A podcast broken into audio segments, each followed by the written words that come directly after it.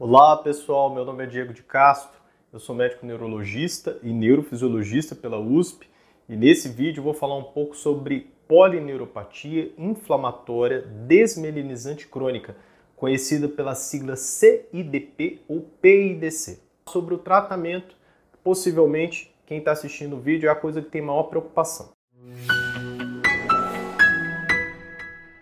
Então, uma boa notícia, pessoal, que dentro de todas as polineuropatias, a polineuropatia inflamatória desmelizante crônico, CDP, é o que tem melhor possibilidade de tratamento. Mesmo que ele seja um quadro às vezes muito dramático, muito grave, ele nos dá uma possibilidade de uma melhora bem bacana na vida do paciente. Quanto mais cedo você tratar, é melhor, porque isso indica que o nervo tem chance de regeneração. Se você demorou a tratar, aí nós estamos perdendo muito tempo, a chance de você ficar com uma sequela é significativa.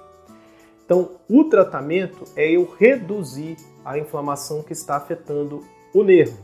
De que maneira que eu posso reduzir? Utilizando medicações que vão suprimir o nosso sistema imunológico que está gerando essa inflamação e que está atacando a bainha de melino. Então, entre as medicações, dado a dramaticidade do quadro, a gente prefere às vezes fazer um tratamento mais agressivo com medicações na veia. Por quê? Porque isso me dá a possibilidade de tratar mais rápido e ter uma melhora mais rápido. Os remédios orais, eles podem ser utilizados principalmente para casos mais leves, mas às vezes o efeito, o tempo que ele vai demorar para dar resultado é um tempo muito longo.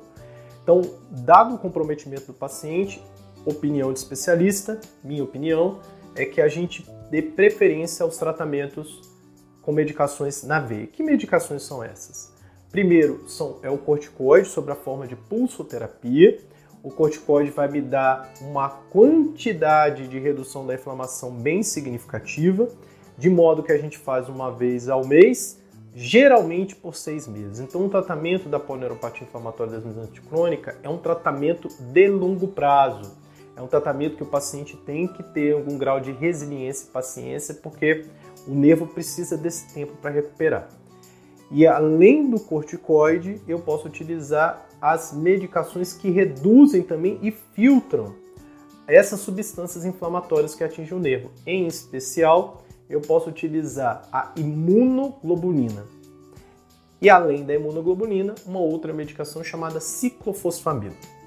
Então, essas três medicações endovenosas, ou seja, na veia, a gente tem a possibilidade de usar principalmente nos quadros mais graves, que estão com maior comprometimento motor. Nos quadros mais leves, eu posso utilizar, por exemplo, uma prednisona oral. Eu posso utilizar uma outra medicação que inibe o sistema imunológico, denominada azatioprina. Existe uma outra denominada metotrexate que são medicações também efetivas, só vão ter aí a questão do tempo.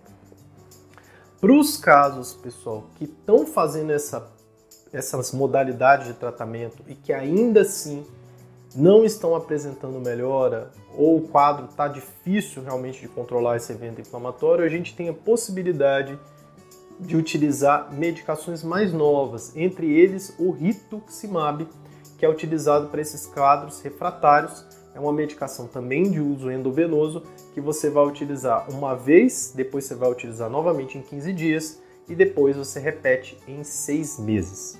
Há ainda outros tratamentos para os casos super refratários ao rituximab.